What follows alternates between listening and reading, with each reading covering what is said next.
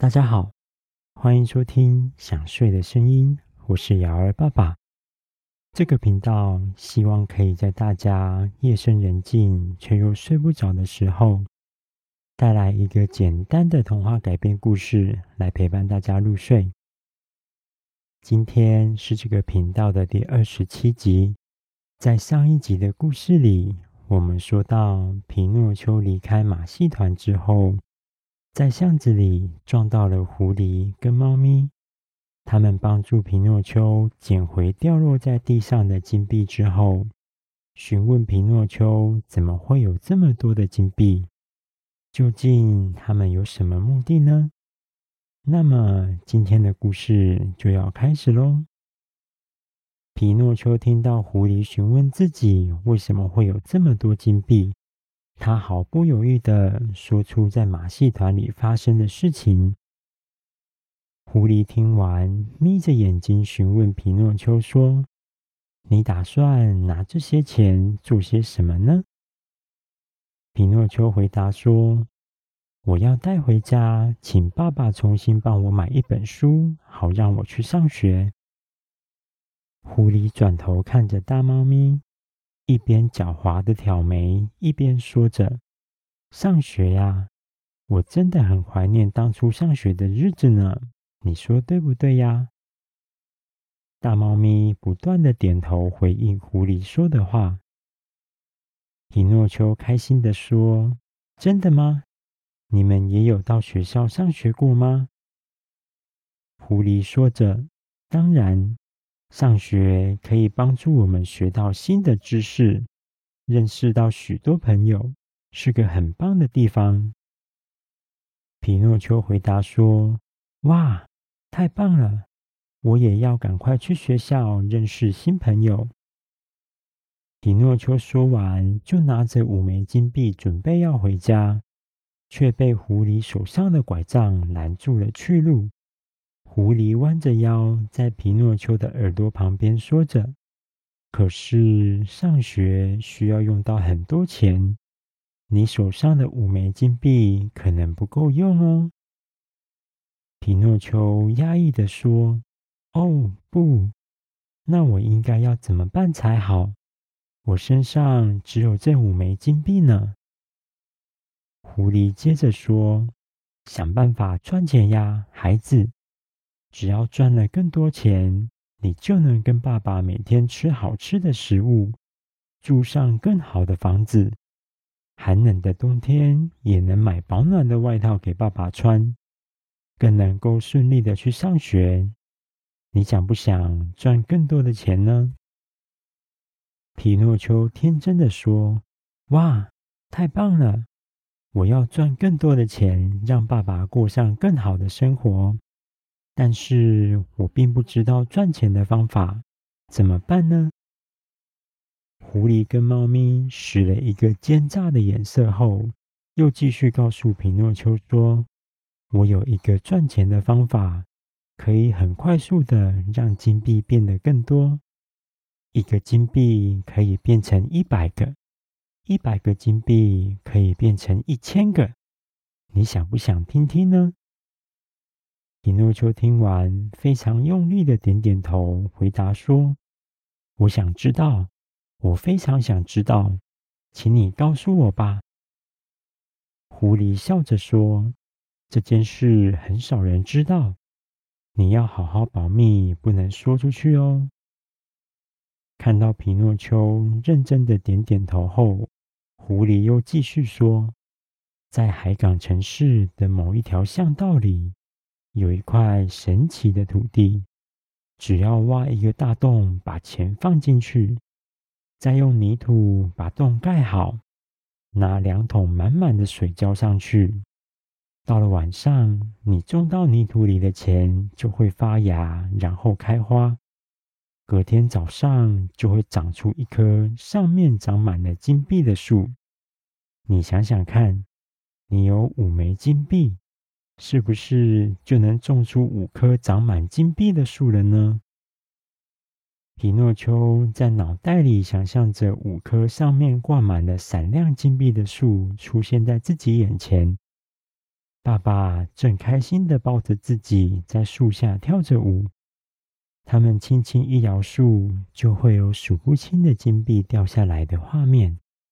他兴奋地跺着脚，跟狐狸说：“带我去吧，我想要赚更多钱。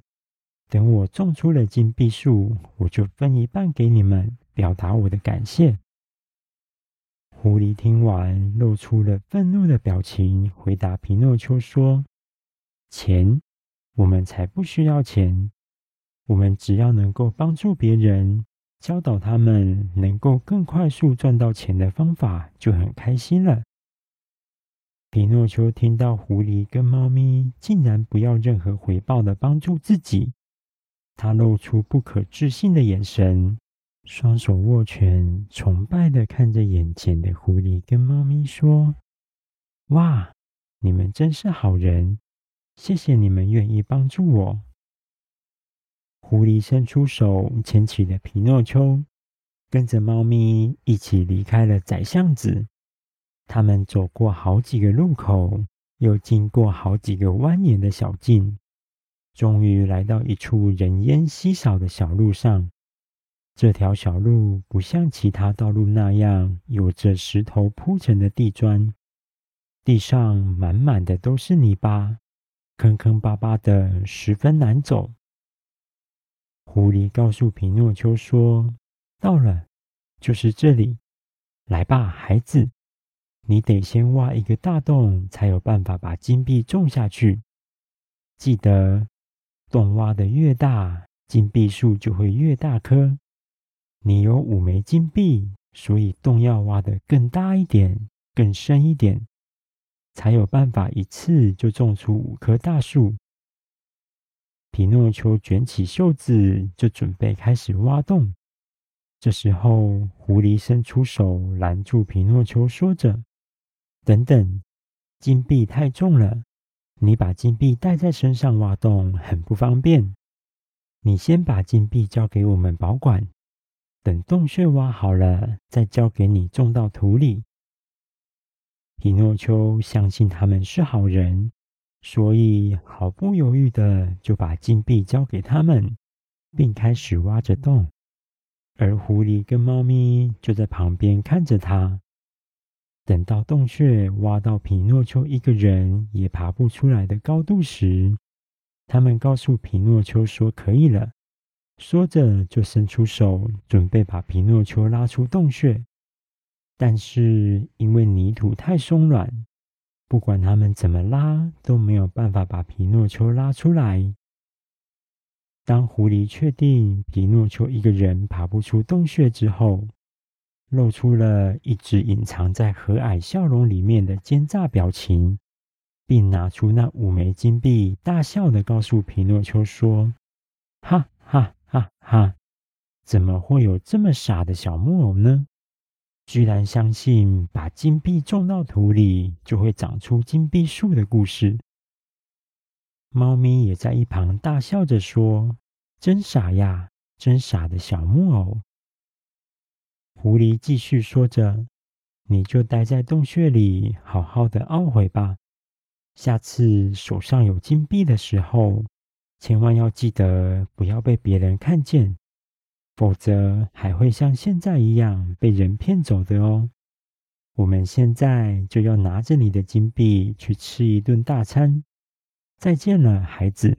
哈哈哈哈哈！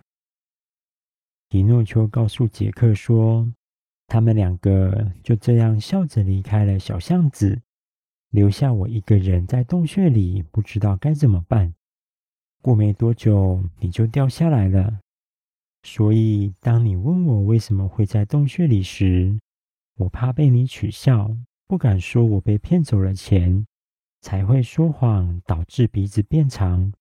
还好蓝仙女出现，拯救了我们，不然我的鼻子就无法恢复原状了。杰克生气地说：“太可恶了！这两个骗子怎么可以这样欺骗别人，把钱骗走呢？”我一定要找出他们，把你的钱拿回来。当杰克气愤地左右转头，想要在街道上寻找狐狸跟猫咪的身影时，突然发现不远处的街道上有一群小朋友正走在一起。他们一边嬉笑打闹，一边朝着某个方向走去。杰克指着那些小朋友，跟皮诺丘说：“你看，那里有一群小朋友。”我想他们应该是你的同学，跟着他们走就能到学校去了。快走吧！皮诺丘跟杰克赶紧追上那群小朋友，并跟在他们后面一步一步的走着。没多久，他们竟然走到海港城市的边缘，并坐上了一辆马车。杰克着急的拉着皮诺丘往前跑。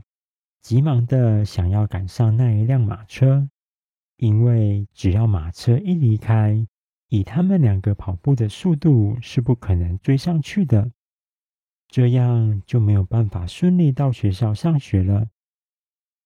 还好，杰克他们两个在出发的前一刻顺利赶上了马车，跟着大家一起离开海港城市，朝着学校而去。马车上，小朋友们叽里呱啦的聊着天，非常热闹。皮诺丘没多久也跟大家打成了一片，在马车上嬉闹着。只有杰克一个人疑惑的看着马车前进的方向，在心里思考着说：“奇怪，学校不是应该会在海港城市里面吗？为什么马车会越开越远呢？”杰克突然发现，这辆马车在走动的时候，竟然没有发出半点声响。他把头探出窗外，低头一看，才发现马车的木头轮子全部都用破布包裹了起来，所以可以很安静的移动着。他把视线转向马车的前方，讶异的发现，这台马车并不是被马拉着走。而是由二十四头颜色跟大小各不一样的驴子拉着，他们安静无声的往前走。杰克还眼尖的发现，某几头驴子的后脚上居然穿着小孩子的鞋子。杰克歪着头，疑惑的自言自语说：“驴子的脚上有蹄保护着，应该是不需要穿鞋子的呀。”接着，杰克好奇地来到前面的驾驶座，想询问车夫这台马车的目的地是哪里。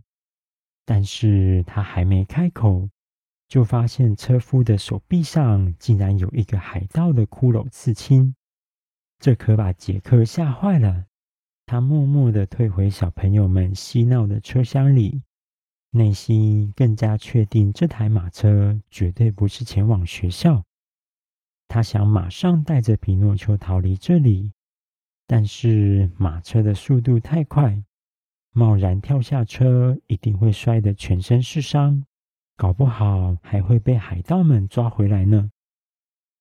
当杰克还在苦恼的时候，皮诺丘突然开口询问同学们说：“哇，原来学校这么远，我们已经坐这么久的马车都还没到呢。”听完皮诺丘的话，马车上的同学们都哈哈哈哈的大笑了起来。其中一个高高瘦瘦、一直走在最前面、带领大家走上马车的小男孩开口说：“我叫做小灯芯，我们才不要去学校那种无聊的地方呢。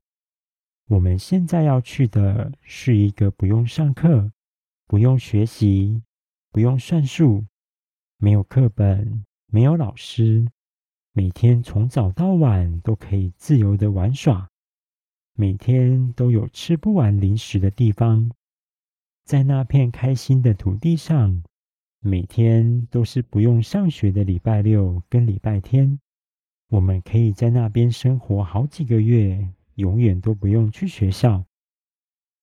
小灯芯一说完，马车上就蹦出一连串兴高采烈的欢呼声。每个小朋友都在拍手叫好，迫不及待的想要到那片不用上学的土地去。过没多久，马车终于停了下来。小朋友们争先恐后的下车，想要看看这到底是什么地方。耸立在大家眼前的是一座建立在偏僻海岸边的木头围墙，围墙中间有一座高大的木门。在木门的背后，不断传来开心的嬉闹声。一听到这些欢笑声，小朋友们就迫不及待地欢呼着，冲向缓缓开启的木门，一个接着一个地跑了进去。杰克心想，现在也许是个逃回海港城市的好时机，但是不管他怎么找，都找不到皮诺丘在哪里。一直到有个声音在喊着杰克的名字，杰克顺着声音看过去，才发现皮诺丘已经被带头的小灯芯拉着手，直直跑进了大门。他还开心地跟杰克挥手，叫杰克快点过来。杰克急忙大喊着：“不，皮诺丘，等等，这里！”杰克正要开口提醒皮诺丘说：“这里很危险。”但是突如其来的大喊声已经引起了车夫的注意。杰克为了不让车夫发现他有逃跑的念头，只好赶紧改口说：“这里真是太棒了，等等我呀！”于是杰克只好跟着皮诺丘以及小朋友们的脚步，一起走进了欢乐国。好了，第二十七集的故事在这里暂时告一个段落。究竟这个神秘的欢乐谷里面是什么样子呢？海盗们把小朋友带到这里又有什么目的呢？杰克又该怎么带皮诺丘逃离欢乐国呢？我们在下一集的故事中见喽！大家听到这里有想睡觉的感觉了吗？赶快把被子盖好。调整一个舒服的姿势，准备入睡喽。我是瑶儿爸爸，大家晚安。